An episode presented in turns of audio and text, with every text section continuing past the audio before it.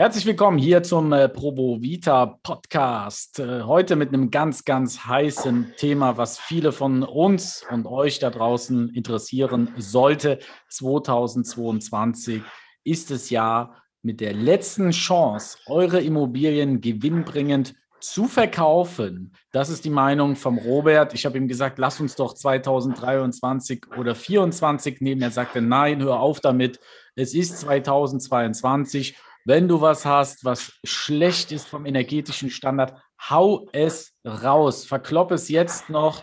Nächstes, übernächstes Jahr werden die Preise schon drastisch sinken dafür. Robert, erstmal herzlich willkommen hier zum Podcast und äh, begründe uns doch mal jetzt deine Meinung. Warum, warum können wir nicht noch ein bisschen warten? 25, 26, meinetwegen 2030 Denk doch an die ganzen Zinsbindungen, Spekulationsfrist. Die Leute wollen das abwarten, steuerfrei verkaufen. Warum sagst du alles Quatsch, wenn dann jetzt raus? Äh, ja, nächstes Jahr ist äh, Showdown. Es beginnt jetzt das Hasenfußrennen oder das Rennen allgemein mit der Bildzeitung.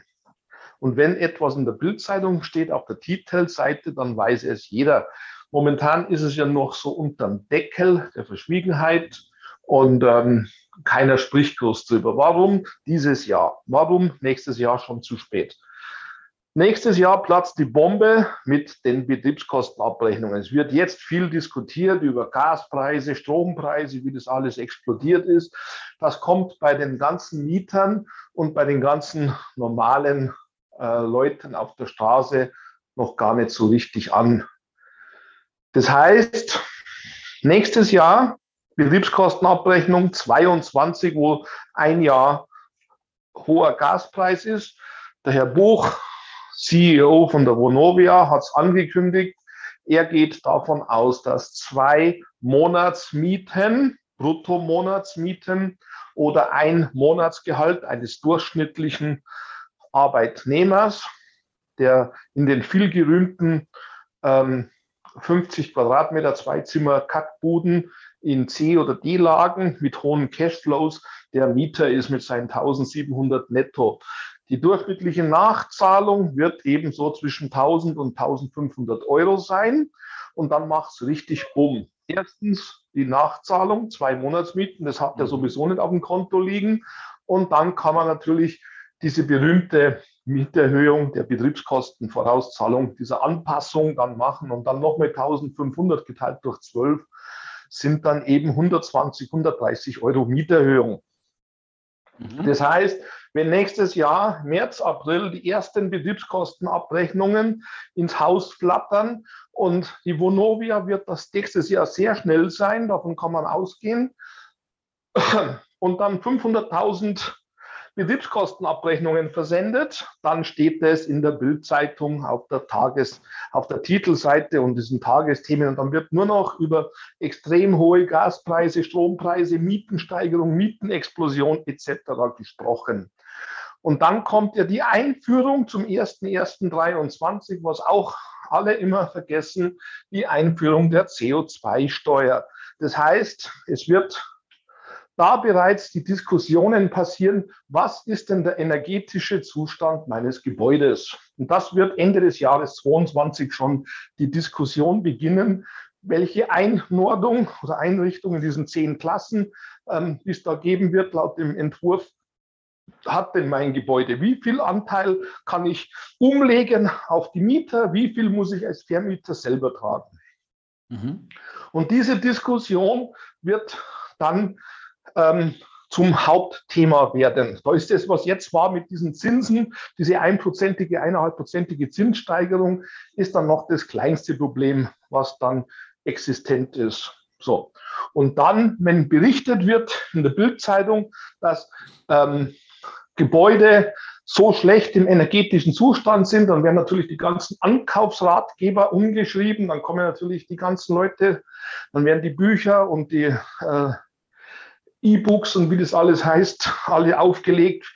Ankauf, prüfen Sie den Energieausweis, prüfen Sie den Stromverbrauch, prüfen Sie den Gasverbrauch. Und wenn dann die ganzen Cashflow-Jünger, wie ich es ja immer sage, die Junginvestoren, die ihre Zweizimmerwohnung ohne Balkon in Chemnitz ähm, dann auf den Markt schmeißen, Baujahr 1900, äh, zehn Plastik saniert in den 90er Jahren ähm, mit einem Energieausweis, der irgendwo steht bei 280 oder so.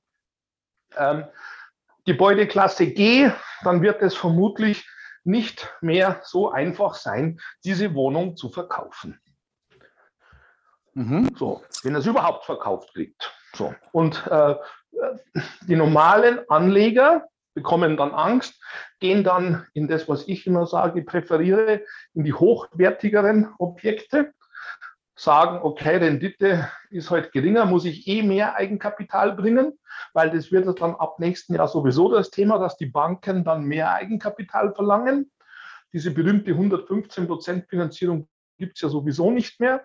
Also scheiden die ganzen Kapitalanleger sowieso aus. Also möchte gerne Kapitalanleger, weil wenn ich kein Eigenkapital habe, bin ich ja kein Kapitalanleger, dann bin ich ja Fremdmittelbeschaffer. Und dann habe ich nur noch als Kunden Leute, die wirklich Eigenkapital haben und die werden sich das dann zweimal überlegen, ob sie die zwei Zimmer ohne zwei Zimmerbude, Kackbude, Braun Building in Chemnitz kaufen oder ob sie ein hochwertiges Gebäude kaufen, wo sie halt ein bisschen mehr bezahlen müssen. Die Preise werden bei diesen Objekten gleich bleiben oder sogar steigen, wenn sie energetisch saniert sind. Und die energetisch nicht Ertüchtigten werden im Preis tendenziell fallen. Mhm. Dann, dann nenn uns vielleicht auch mal direkt ein Beispiel. Du hattest ja in Dresden dir ein Objekt angeschaut, 90er Bau. Ich denke mal, viele da draußen haben einfach als Kapitalanlagen diese, diese 90er Bauten. Ähm, normalerweise ist der Energieausweis bei knapp über 100, 120 oder sowas. Und, und da war er jetzt überaus groß oder äh, weit nach rechts gerutscht. Was, was ähm, hat das zur Folge? Ja gut, äh, die meisten werden erschrocken sein, weil wenn sie den Energieausweis sich anschauen, sofern sie mal sich überhaupt schon mal einen beschafft haben oder interessiert haben, weil ich habe ja auch von dir gehört, dass bis vor ein paar Wochen dich auch ein Energieausweis nicht so direkt interessiert hat. Ähm, dann wird bei 250 ist es schon die größte Spalte. Das ist dann diese Gebäudeklasse G, die es ja nur in Deutschland gibt. In Europa gibt es ja nur Gebäudeklasse H.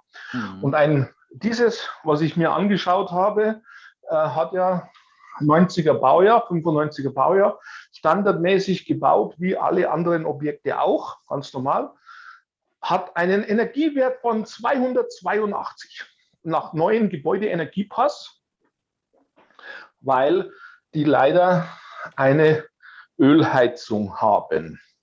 Das mhm. ist das Problem. Und das ist schon auch neu.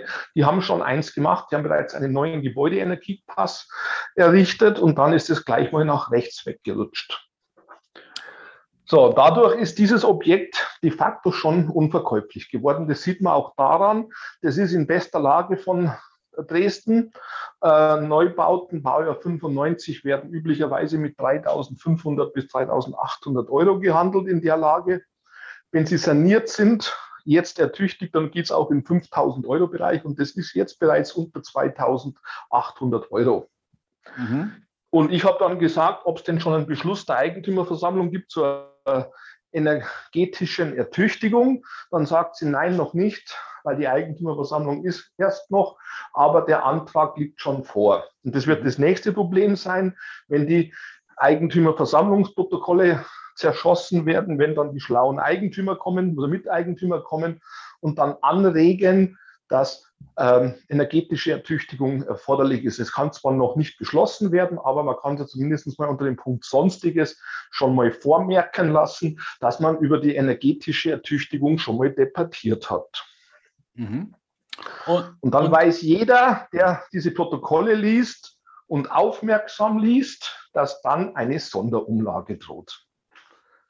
Aber das heißt ja im Umkehrschluss auch Folgendes, Robert, dass der Ankaufsprozess, den vielleicht äh, viele haben oder den Flow, der ist vorbei. Mhm. Es bringt ja nichts. Also ich meine, ich merke es ja selbst, wenn ich mit äh, Verkäufern zu tun habe. Klar kann man ein paar Euros äh, ein paar Tausender verhandeln, wenn man das Thema energetische Sanierung mit einbringt. Aber es ist ja jetzt nicht so, dass die Leute sagen, oh, ich muss jetzt hier ganz schnell verkaufen, ich gehe deutlich vom Preis runter. Dem ist ja nicht so. Das heißt aber auch im Umkehrschluss, erstmal Füße stillhalten, am besten erstmal nichts äh, ankaufen, außer es ist wirklich jetzt eine Perle Man sagt, das hat ein Alleinstellungsmerkmal, dieses Haus, diese Wohnung. Ähm, aber würdest du denn jetzt was kaufen aktuell? Also ich kaufe, ja, das weißt du ja, aber ich habe ein anderes, ähm, einen anderen Fokus. Ich verkaufe, also ich kaufe, um zu verkaufen. Also ich fahre auf, wie es so schön heißt, auf Sicht. Und ich kaufe nicht 20 und 30 Einheiten, sondern ich kaufe nur immer ganz gezielt. Ich mache also dieses Sherry Picking, so wie du es gerade angesprochen hast. Ich kaufe da mal eine Wohnung, da mal eine Wohnung und da mal eine Wohnung. Mhm. Aber nicht äh, 20, 30 äh, auf einmal und, und, hast vielleicht 50, 60 Grad in der Pipeline im Verkauf. Das ist bei dir jetzt nicht der Fall. Nein, also ich fahre momentan ähm, extrem schlanken Prozess. Ähm, alle Objekte könnte ich notfalls aus, aus Eigenkapital bezahlen, dass ich notfalls komplett Schulden oder Banken unabhängig hantieren kann. Und ich kaufe nur Objekte, die ich an Eigennutzer verkaufen kann. Ich kaufe keine Wohnungen mehr, die nicht eigennutzerfähig sind. Und eigennutzerfähig ist für mich definiert ab drei Zimmer, ab 70, 80 Quadratmeter aufwärts, am liebsten 100 Quadratmeter und in Top-Lagen. Mhm. Und dann natürlich auch nur in Dresden oder in Leipzig.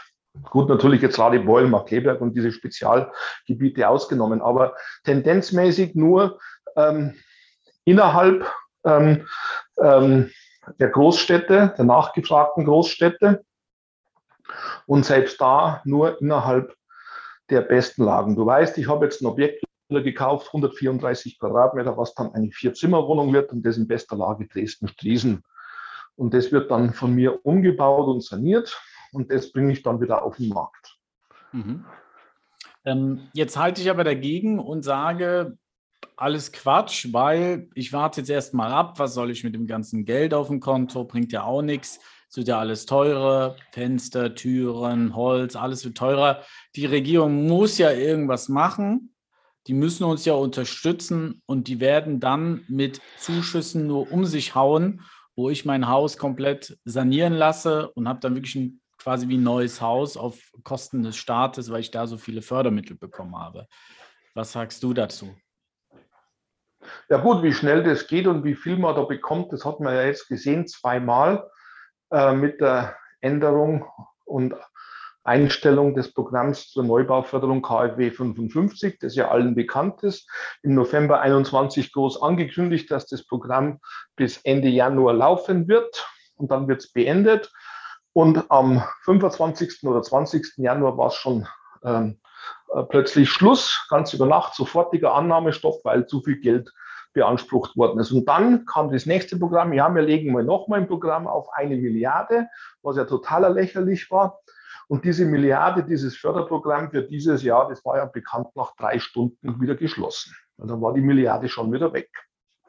Also glaubst du nicht daran? Und also ich, wenn ich den Entwurf nehme, was 2023 förderfähig ist und wie viel gefördert wird, dann wird der Neubau nur noch KfW 40, erneuerbare Energien und oder erneuerbare Energien mit Nachhaltigkeit. Also selbst die Nachhaltigkeit, du weißt ja, wir machen momentan zwei Neubauten und wir haben KfW 40 erneuerbare Energien, aber dieses Nachhaltigkeitszertifikat bekommen nicht einmal wir hin, weil da müssten wir umplanen von Kalksandstein auf mit Büttbauweise, mit Holz und, und ähm, da bin ich kein Freund davon. Also werden wir jetzt viele lynchen, aber ich baue klassisch entweder, entweder mit Kalksandstein und Mineralwolle oder Stahlbeton und Mineralwolle.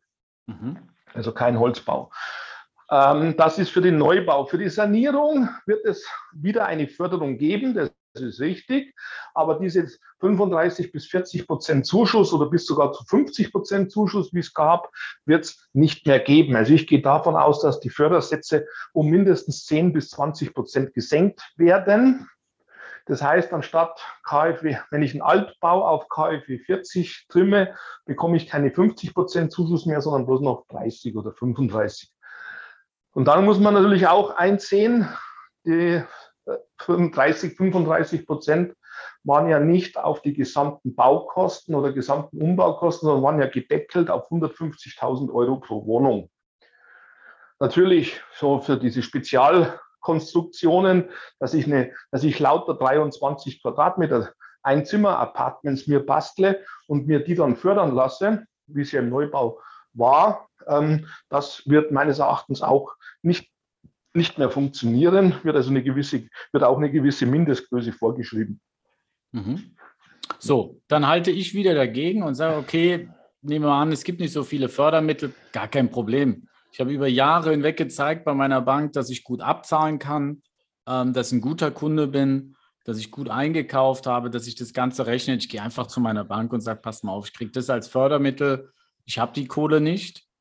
Also bitte mal einen schönen Kredit mir dazu packen, weil ich habe danach ein viel höherwertiges äh, Objekt, wo ihr ja drauf sitzt. Ich bin ja euer kostenloser Hausverwalter, äh, aber wir machen jetzt mal hier eine komplette schöne Kaffeesanierung. Was wird die Bank dann zu mir sagen? Ja gut, die Bank wird sagen, das ist schön, also das freut uns. Thema Green Finance. Die Banken müssen ja ab 2024 äh, ihren CO2-Fußabdruck, auch das wird von den meisten gar nicht ähm, gesehen, dass die Banken melden müssen, wie hoch ihr CO2-Verbrauch ist, wie hoch, wie ihr Kreditportfolio, im, also im quasi die Banken müssen die Energieausweise all ihrer Kunden sammeln, der Ob beliehenen Objekte, der, der Aktiva, wie es so schön heißt, weil die Kredite sind ja die Aktiva der Bank und müssen das dann zusammenführen und melden, wie viel CO2 das Kreditportfolio verbraucht. Und danach werden die Banken eingestuft. Was das ja heißt, in den Banken einstufen, haben wir ja jetzt schon mal einen kurzen Vorgeschmack bekommen mit Eigenkapitalrichtlinien und mit Basel III und Basel IV und was sonst noch alles kommt. Also wie gesagt, diese 1% Zinserhöhung, das war jetzt nur ein kleiner Vorgeschmack von dem, was jetzt noch kommt. So, jetzt zu der Situation. Also die Banken freuen sich, sagen, das ist sehr schön, Chris, super gemacht. Ähm, finanzieren wir gerne. Das ist so schön. Ja, aber aber Dann kommt das kleine Aber. Ich habe ja gesagt, wir finanzieren gerne. Ich habe noch nicht gesagt, welche Höhe wir finanzieren. So. Okay. Ich dachte natürlich ja? wieder 100, am besten 110, ne? sodass noch ja, für mich als kostenloser Bauleiter was übrig bleibt. Mein Gehalt auch noch ja, finanzieren. Und dann noch ein bisschen so noch nebenbei, wir tun noch ein bisschen die Sanierung noch ein bisschen überfinanzieren. Wir tun noch die Sanierungskosten noch ein bisschen hochschrauben. Und dann könnte mhm. man noch einen Modernisierungskredit noch, so diesen Blanko-Darlehen können wir dann auch noch holen, damit, damit dann das Auto auch noch wir brauchen dann ja ein neues Firmenfahrzeug, das muss ja auch noch mit abfallen. Genau. Das ist schon klar. Genau.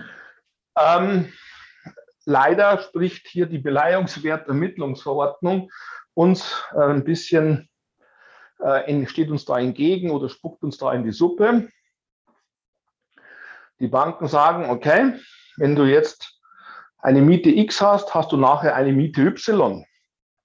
Das Einzige, was sich verändert, ist, dass die Miete ansteigt, die nachhaltige Miete die ja gedeckelt ist, die Modernisierungsumlage auf 3 Euro, wie Sie es machen wollen. Diese 8% Modernisierungsumlage, maximal 3 Euro, die ja auf 2 Euro gedeckelt werden soll oder beim ähm, Bezug dann, beim Erstbezug dann eben 10% über der ortsüblichen Vergleichsmitte, wobei der Erstbezug, wenn der ähm, leer gestanden ist, ähm, kann man einen freien Markt ansetzen, aber die Banken werden sich bei der Beleihung, bei der nachhaltigen Miete natürlich am ähm, Mietspiegel, der ja auch jetzt verpflichtend ist, äh, orientieren und nicht an dem, was am Markt erzielbar ist. Denn die Bank muss ja von einer nachhaltig zu erzielenden Miete ausgehen und das ist der Mietspiegel. Und durch die ganzen Mietrechtsprechungen, Mietpreisbremsen, Mietenoberdeckel und was alles so gibt, wird jede Bank sagen, okay, wir gehen vielleicht an den oberen Spannenwert der, des Mietspiegels, aber das war es dann auch. Mhm. Wir verlängern natürlich, weil das Gebäude dann ja energetisch ertüchtigt ist, dann werden natürlich auch andere Bauteile ausgewechselt, verlängern wir natürlich die Restnutzungsdauer. Die Banken haben ja üblicherweise ein ganz einfaches Schema, die sagen, okay, die, Gesamtnutzungsdauer einer Wohnimmobilie beträgt 80 bis 100 Jahre. Wir ziehen das Baualter, äh, ziehen wir einfach, wie lange, wie alt das Gebäude ist, ziehen wir ab. Und die Differenz davon ist die Restnutzungsdauer. Und dann kommt eben dieser Modernisierungsumfang und dann wird diese Restnutzungsdauer einfach verlängert. Da, dann hat man halt dann wieder 50 Jahre oder 60 Jahre Restnutzungsdauer, was halt eine Auswirkung hat auf den Kapitalisierungsfaktor. Also Kapitalisierungsfaktor ist ja Liegenschaftszins. Da gibt es diese Tabelle, wo man dann nachschauen kann, einen gewissen Liegenschaftszins, der ja 5% sein muss, laut Beleihungswertermittlungsvorschrift. Ich kann dann als Bank ein halbes Prozent runtergehen, wenn es sich um ein Objekt in sehr guter Ausstattung oder sehr guter Lage handelt. Also ich kann auf 4,5 Prozent Liegenschaftszins gehen. Die Restnutzungsdauer erhöht sich dann auf 60 Jahre und ich habe dann einen Kapitalisierungsfaktor von 19 dann etwa. So. Und was hat das zum Ergebnis? Dass ich eine Erhöhung bekomme, aber die Erhöhung ist nur ein Bruchteil von den 150.000 Euro oder 1.500 Euro oder wenn ich sogar auf KfW 40 gehe, dann reden wir von zweieinhalbtausend Euro. So ist es nämlich von den Baukosten, was wir momentan kalkulieren. Ähm, bei einem KfW 40 Umbau, den wir machen wollen, mit Nebenkosten sind wir bei knapp 3.000 Euro Umbaukosten. So. Und äh, es wird dann eine Bank sagen, das können wir nicht finanzieren. Wir können Ihnen vielleicht oder dir vielleicht so 500 bis 800 Euro pro Quadratmeter geben, plus die KfW-Förderung sind dann, wenn man jetzt davon ausgeht, 30 Prozent auf 150.000, also sind bei 100 Quadratmeter 1500, dann sind es ungefähr 500 Euro. Dann bekommst du ungefähr 1000 Euro bis 1500 Euro finanziert. Und kosten tut dich das dann je nach Energieeffizienzklasse, wo du hin willst, zwischen 1500 und 3000 Euro und dann bist du halt mit der Hälfte ungefähr mit Eigenkapital dabei. Also könnte man sagen, dass für viele das so sein wird, die paar Häuser haben, du musst immer ein Haus gewinnbringend verkaufen, damit du das andere überhaupt sanieren kannst. Ja, Kurzversion. Ne? Also ja. Halbierung des Bestandes, wenn ja. du es mit Gewinn verkaufen kannst. Ja. Okay. Wenn du es mit Gewinn dieses Jahr noch verkaufen hast, dann natürlich wirst du wahrscheinlich vor der Angst sehen ja dann viele, so wie du ja auch mir in den Ohren liegst, unbedingt vor der Gewerblichkeit und vor, den, vor, den, vor dem nicht mehr steuerfreien Verkauf natürlich innerhalb der zehn Jahre, innerhalb der zehn Jahre Spekulationsfrist. Mhm. Also wird es wahrscheinlich eher so sein, du musst von drei Mehrfamilienhäusern zwei verkaufen. Eins geht dann drauf für Vorfälligkeitsentschädigung und Steuern. Eins ist dann das Eigenkapital für die Sanierung des, des verbleibenden Hauses. Mhm. Ähm, jetzt bist du ja so ein radikaler Typ, äh, was äh, so Entscheidungsprozesse, Umstrukturierungssituationen äh, anbelangt. Nehmen wir an, jetzt hat jemand ein äh, Portfolio bis, ja, der, der hat ja vielleicht ab und zu mal ein B vom Energieausweis dabei, aber mehrheitlich C, D, E. Dir ist schon klar, dass C KfW 55 ist und dass B dann schon KfW 40 schon ist. Ich meine jetzt Energieeffizienzklassen ist ja A, B, C, D, E, F. Ja, ja, ja, ja, ganz, ja, ganz schlecht. Und, ja, und, und, und, B ist in etwa auf äh, 50 und, ähm, und C ist ja schon ähm, ähm, annähernd dann KfW 55. Also, Aber die meisten 90er-Bauten nach jetzigem Energieausweis haben ja C, oder meinst du? D, D, D. Äh, ja? Okay. D. Also 100, 100 ist D. Also C ist, ist unter 100 schon. Aber, mhm. aber damit, damit man hier mal, ähm, was bedeutet das? Also KfW 40 ist ungefähr 30 und besser. Ja. Und KfW 55 ist etwa 40, 45 und besser. Ja. Was macht und denn jetzt derjenige mit, mit so einem Portfolio, nach deiner Ansicht? Jetzt, die laufen gut, die Immobilien. Der ist zufrieden, der hat seinen Überschuss, er, lebt davon vielleicht auch, von diesen Immobilien.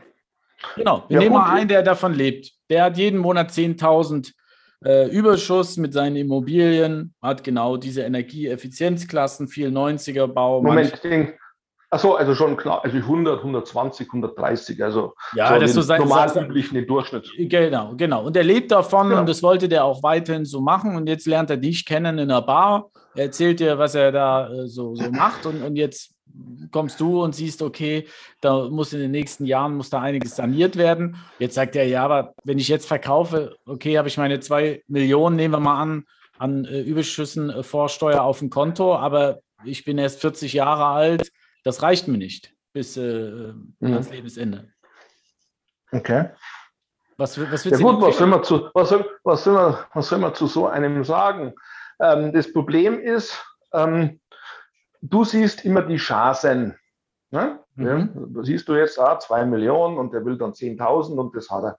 Das sind so, die, die, das ist diese einseitige Betrachtung immer, so wie es die Jungspunde ja von ihren Wochenend-Kurzseminaren und Webinaren beigebracht kriegt haben, Excel-Tabelle äh, ausfüllen, Investitionsrechnung unter irgendeiner Cashflow-Zahl kommt dann da raus. So, und das ist ja so geprägt, äh, wie du es jetzt auch schilderst. Mhm.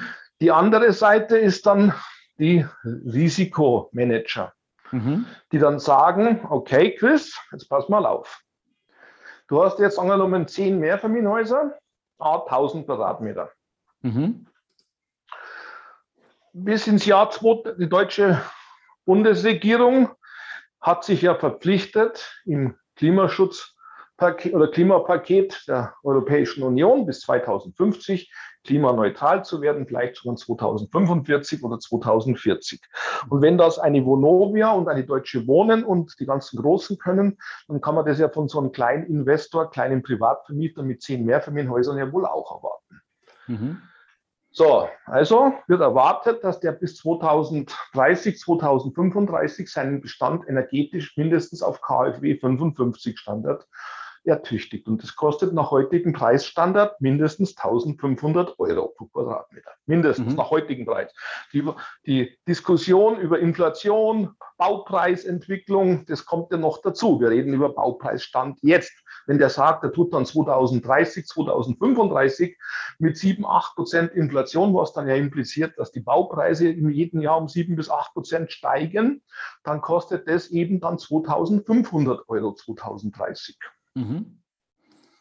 Und das ist ein potenzielles Sanierungsrisiko. Und wenn der eben dann zehn Mehrfamilienhäuser, 1000 Quadratmeter hat, dann sind das 10.000 Quadratmeter mit 1500 bis 2500 Euro Sanierungsbedarf. Mhm. So, und dann werden aus den zwei Millionen, die der eventuell aus dem Verkauf bekommt, wird dann plötzlich eine Sanierungsverpflichtung von 15 bis 25 Millionen Euro, die er auf den Tisch legen muss. Und wenn wir gerade das verfolgt haben, so wie, wie ich es überlege, meine Überlegungen, dann ist er da mit 10 Millionen Eigenkapital dabei. Und wer das nicht hat, dann, dann hat er es halt nicht. Dann wird er seinen Bestand verkaufen dürfen, das werden ihm dann andere erklären. So, das heißt, für den wäre die Strategie, ihr sitzt an der Bar, er verkauft jetzt, packt sich die zwei Millionen aufs Konto, kann dann lieber nochmal günstiger einkaufen, wo andere genau in dieser misslichen Lage sind, nicht verkauft zu haben. Genau. Und kauft es denen dann noch günstiger genau. ab. Ja. Genau, der kauft 2025 den ganzen, die jetzt hier zuhören und das nicht machen, die dann 2025 verkaufen müssen, kauft er denen dann in der, vom Insolvenzverwalter oder aus der Zwangsversteigerung für 500 Euro am Quadratmeter ab. Genauso ja. ist es. Okay. Und die zahlt er dann bar aus Eigenmitteln, braucht keine Bank, macht sein Sanierungskonzept und alles ist gut. Und okay. er hat dann, wenn das fertig ist, einen energetisch hochwertig sanierten Zustand, der ihm aus den Händen gerissen wird. Mhm. Okay, okay. Gut, dann würde ich sagen, Robert, ähm, hartes Brot. Viele müssen wirklich in sich gehen, was sie daraus machen. Ob sie sagen, egal ob man gewerblich ist oder nicht, ich verkaufe es jetzt, weil das wird für viele natürlich ein Riesending sein, dass sie dann mehr als drei Objekte äh, verkaufen müssen. Robert, eine kurze Frage. Jetzt haben wir einen, der, der hört drauf und sagt, ich entscheide mich, alles zu verkaufen. Ja. Und äh, dann kommt es doch nicht so, wie, wie, wie du es voraussagst. Äh, zahlst du ihm dann das Essen? Ja. Da ich ja, da ich ja, wenn ich, wenn alles, was ich sagen würde, immer eintreten würde, dann wäre ich ja Jesus oder so. Und ja. da ich das ja nicht bin, das ist ja immer in Zukunft, ähm, das ist eine von verschiedenen Möglichkeiten. Also wie gesagt, äh, was ich sage, das ist nur ähm, eine meine Darstellung, das ist eine Wahrscheinlichkeit, von der ich ausgehe, die eintreten wird. So, ich gehe davon aus, dass das Szenario, wie das hier, wie ich es beschrieben habe, mit einer 80 bis 90 prozentigen Wahrscheinlichkeit eintreten wird. Mhm. Einfach die Gemengelage wird zu groß. Die Banken fangen nächstes Jahr an, Ähm, erstens kommt jetzt dann nächstes Jahr dieser berühmte Wohnkreditpuffer, das Kreditrisikopuffer allgemein. 24 kommt der CO, CO2-Footprint der Banken. Dann kommt eine Verschärfung aus Basel III, die Umsetzung zu Basel IV, war landläufig bekannt, was also zu einer nochmaligen Verschärfung bei den Banken 2025 führt.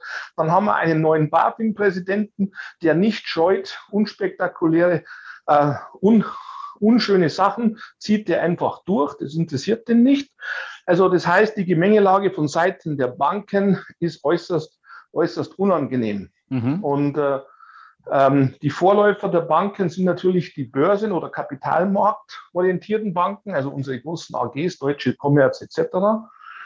Und, aber das strahlt auch auf, aus dann auf die Sparkassen und Genossenschaftsbanken, auf die regionalen, die ja eigentlich von diesen Regelungen nicht betroffen sind. Aber wenn eine deutsche Bank sich hinstellt und sagt, wir, wir sind die Superstars, wir finanzieren nur noch Green Finance und unser gesamtes Kreditportfolio ist Green Finance, dann hat das Signalwirkungen. Signalwirkung, der erste, der das immer äh, raushaut, ist ja die Berlin Hyp die sagen, bis 2025 haben wir 33 Prozent unseres Kreditportfolios klimaneutral. Nochmal, 33 Prozent des Kreditportfolios. Das heißt, des gesamten Kreditbestandes, alle Kredite, die jetzt schon bestehen. Wir reden jetzt nicht davon 33 Prozent von den Neukrediten. Mhm. Das Ganze wurde jetzt getoppt letzte Woche von der Helaba, also von der Hessischen Landesbank, Hessen Landesbank Hessen-Thüringen Landesbank und die wollen 2025 gleich mal 50 Prozent Green Finance haben. Mhm. So, also das heißt, diese Tendenz, dieser, dass man dieses, dass man diese CO2-Fußabdruck des Portfolios als Marketinginstrument benutzt, das fängt jetzt schon an. Mhm. Obwohl es gesetzliche Grundlage erst 25 sein wird. Ich würde Folgendes sagen, wenn da jemand da draußen ist, der das komplett anders sieht, der sagt, ähm, ich bin eiskalt, ich behalte meine Immobilien, wir reden wirklich von den äh, nicht äh, energietüchtigen Immobilien, also wenn jetzt jemand Kaffeehaus hat, Kaffeewohnung hat, ist klar, ne? Kaffee 40, der ist safe, ja. Also der ja. kann eigentlich zusehen, äh, wie, wie die Immobilien werthaltiger werden. Durch die Decke gehen. Durch ja, die genau. Decke gehen, also ja. da kann er sich wirklich glücklich schätzen. Aber wenn jemand sagt, ich habe eine ganz andere Strategie, ähm, ich ziehe das voll durch, würde uns das gerne interessieren. Äh, schreibt das gerne in die äh, Kommentare, in die Bewertungen unten äh, rein. Ähm, es wird uns sehr, sehr interessieren, äh, das Ganze. Und ähm, ja, wie ihr das Ganze seht der Robert nimmt jetzt auch keine, keine Garantie natürlich äh, für seine Aussagen, ist ja auch logisch, keine Gewährleistung. Äh, nicht, dass er dann hier ankommt und sagt, äh, das ist nicht so ein, eingetreten, das wissen wir alles nicht. Derzeit eine wirklich schwierige Situation. Wichtig ist vom Grund auf, dass man sich wirklich auseinandersetzt mit dem Thema ähm, darüber nachdenkt und nicht blauäugig, das gab es ja schon öfters auch in den 90ern, sagt, ja komm, das wird schon, wird schon gut gehen. Äh, das ist ein heißes Eisen und wenn es dann kracht, dann ist es ja meistens nicht mehr aufzuhalten, weil ja alles ja, ein bisschen dauert mit den Immobilien. Das ist ja alles ein bisschen äh, langfristiger. Gut, Robert, die Zeit ist abgelaufen. Wir haben nicht so viel Zeit. Wir wollen die Podcasts nicht zu lange für euch machen, dass ihr das Ganze auch verarbeiten könnt. Wir werden uns wieder melden. Wir sind dran. Der Robert liest weiterhin viele äh, Zeitungsartikel und äh, ich wünsche euch einen äh, wunderschönen Abend. Bis dahin. Robert, mach's gut. Ciao, ciao.